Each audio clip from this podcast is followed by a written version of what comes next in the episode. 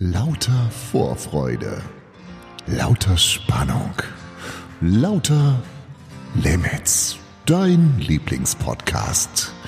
Und hier kommt der Silberstreif am Horizont. Tobias Osterheider.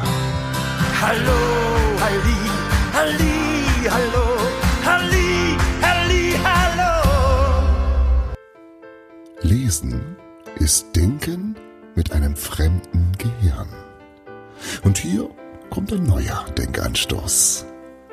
Die Buchempfehlung des Monats. Hello, hello. In der letzten Folge hatte ich es bereits kurz angeteasert und heute ist es also soweit. Eine neue Buchempfehlung steht an. Vielleicht hast du ja gerade momentan ein bisschen mehr Zeit als normalerweise vor Ostern. Und wie könnte man die Gunst der Stunde besser nutzen als mit einem schönen Buch? Einem Buch, das einen in eine andere, ein Buch, ein Buch, das einen in eine andere Welt entführt. Eine Welt ohne soziale Distanz, ohne Corona und ohne geschlossene C und A Filialen. Das Buch, was ich dir heute sehr ans Herz legen möchte, ist ein Kinderbuch. Naja, bisschen genauer gesagt ein Jugendbuch. Katrin Schrocke hat es geschrieben und wir werfen mal ein Ohr in das erste Kapitel. Heute Nacht ist mir im Traum mein toter Opa erschienen. Er sah quietschlebendig und gesund aus. Gar nicht wie einer, der von einem Moment auf den anderen von einem Herzinfarkt dahingerafft wurde. Aber genau das ist vor einem Jahr während der Sportschau passiert. Im Traum hat mir Opa empfohlen, die Schule zu schmeißen. Er gab mir den Rat, YouTube-Star zu werden, unglaublich viel Kohle zu scheffeln und die eingebildeten Mädels aus meiner Klasse links liegen zu lassen. Danach bin ich mit einem fetten Grinsen im Gesicht aufgewacht. Das war die erste spirituelle Berufsberatung in meinem Leben.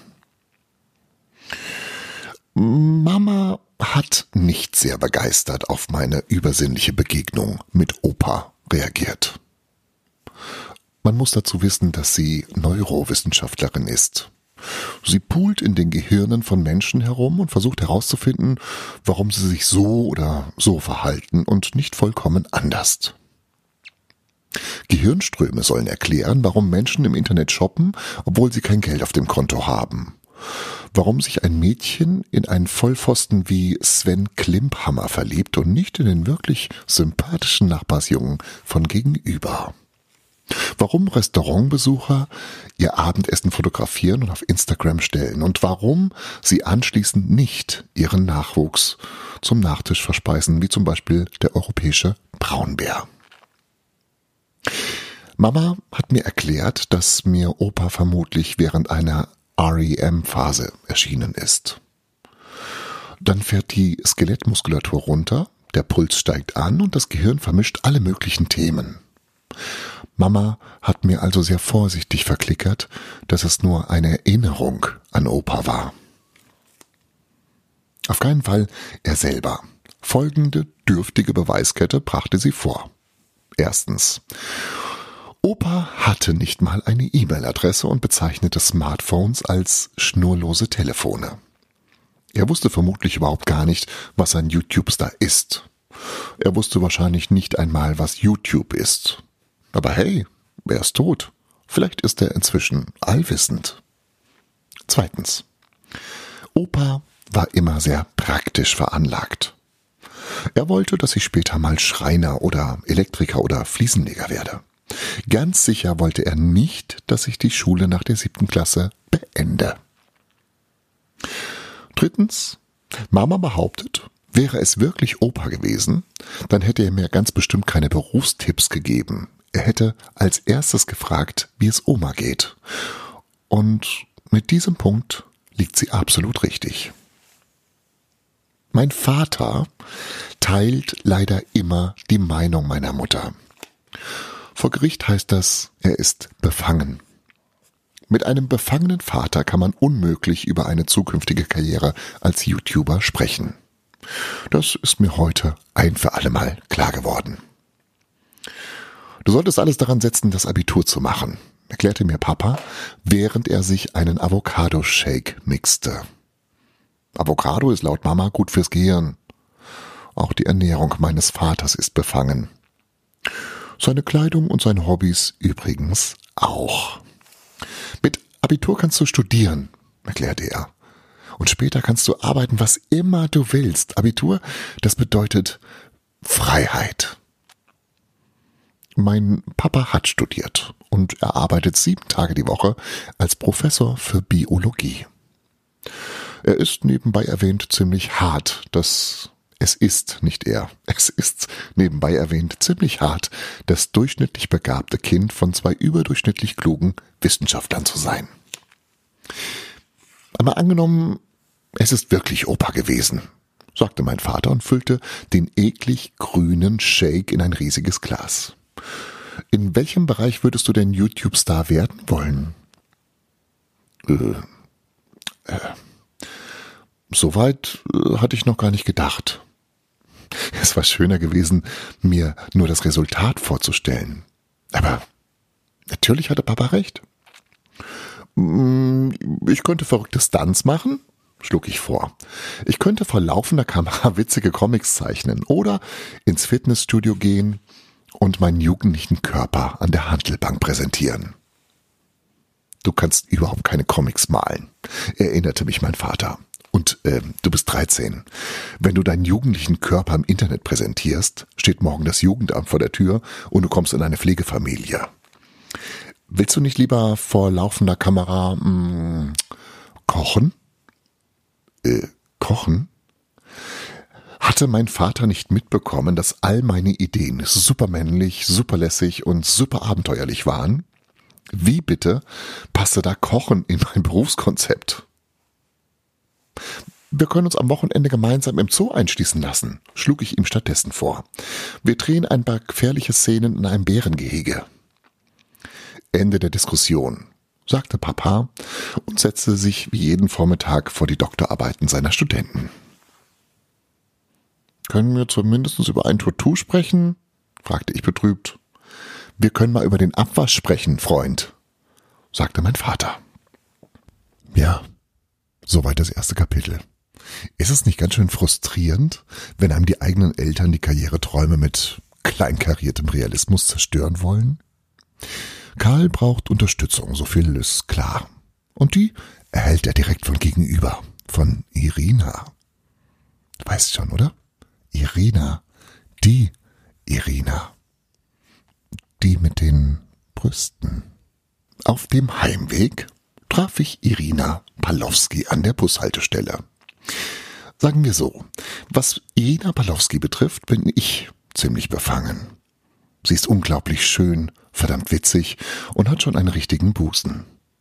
Nicht, dass es darauf ankommt, aber mein Papa hat mich vor ein paar Jahren aufgeklärt und hat gesagt, wir Säugetiere reagieren übertrieben stark auf sekundäre Geschlechtsmerkmale. Deswegen wird uns bei jeder Werbung ein Busen entgegengestreckt. Aber merke dir eines, Sohn, Körbchengrößen sind bei weitem nicht alles. Trotzdem ist es ziemlich genial, dass Irina schon eine Körbchengröße hat. Hi Karl, sagte sie und starrte weiter auf ihr Handy. Hi Irina, sagte ich und starrte auf ihre Körbchengröße. Sie sah hoch und ich wurde rot. Starrst du mir auf den Busen? Herrschte Irina mich an. Sie zog wütend die Augenbrauen zusammen. Nein, stotterte ich und zwang mich, ihr ins Gesicht zu schauen. Irina wohnt im Haus gegenüber und geht mit Sven Klimphammer aus, der 7b. Logistisch gesehen eine absolute Fehlentscheidung. Sven wohnt am anderen Ende der Stadt. Um ihn zu sehen, braucht Irina über 30 Minuten. Ich hingegen wohne gleich nebenan. Wenn sie schnell laufen würde, wäre sie in einer Minute und 20 Sekunden bei mir. Aber offenbar zählen solche praktischen Überlegungen bei der Partnerwahl nicht. Es zählt wohl nur, dass Sven fast aussieht wie Justin Bieber.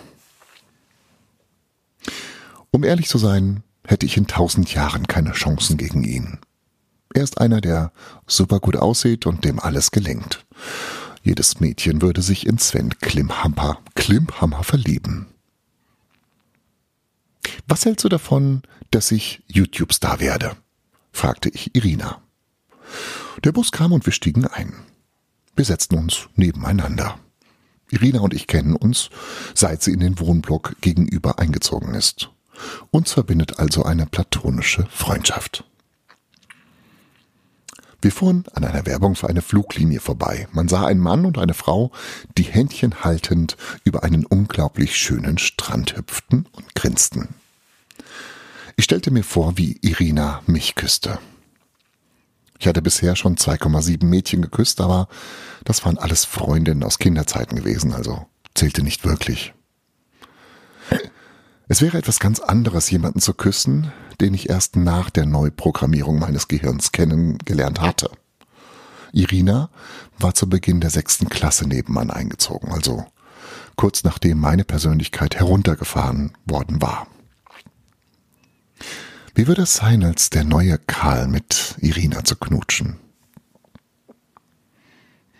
YouTuber kann ich mir sehr gut bei dir vorstellen, sagte Irina. Aber Du musst dir einen anderen Namen suchen. Karl Schmitz klingt nicht nach einem Star. Und du solltest frühzeitig an das Marketing denken. Ich fand auch, dass Karl Schmitz nicht nach jemandem klang, der gefährliche Stunts machte, coole Comics zeichnete oder sich in ein Bärengehege sperren ließ.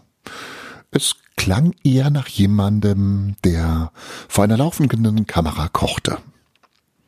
Kein Mensch würde ein T-Shirt anstehen, auf dem Karl Schmitz Forever stand oder sich den Namen Karl auf den Oberarm tätowieren lassen. Ich verstand nicht, warum meine Eltern mir nicht irgendeinen ausgefalleneren Namen gegeben hatten. Es wurden doch ständig Eltern verklagt, weil sie ihre Kinder Darth Vader, Angry Bird oder Bilbo Beutlin nannten. Warum nur waren meine Eltern so angepasst? Sie hätten bei meiner Namensgebung ruhig mal an meine Zukunft denken können. Du musst irgendwas mit K heißen, überlegte Irina, wegen der Alliteration. Wir hatten im Deutschunterricht über Alliterationen gesprochen. Es bedeutet, dass Wörter die gleichen Anfangsbuchstaben haben. Alliterationen klingen irgendwie gut und Leute können sich die Begriffe dann besser merken. Hm, K, K, K, Kardashian, überlegte ich laut. Ich könnte mich Karl Kardashian nennen. Begeistert sah Irina mich an. Karl Kardashian, das klingt, als wärst du mit den Kardashians verwandt. Wir könnten dich als einen entfernten Cousin aus Deutschland ausgeben. Karl Kardashian. Der Grundstein für meine Internetkarriere war gelegt. Jetzt brauchte ich nur noch ein gutes Thema. Lauter, lauter Limits.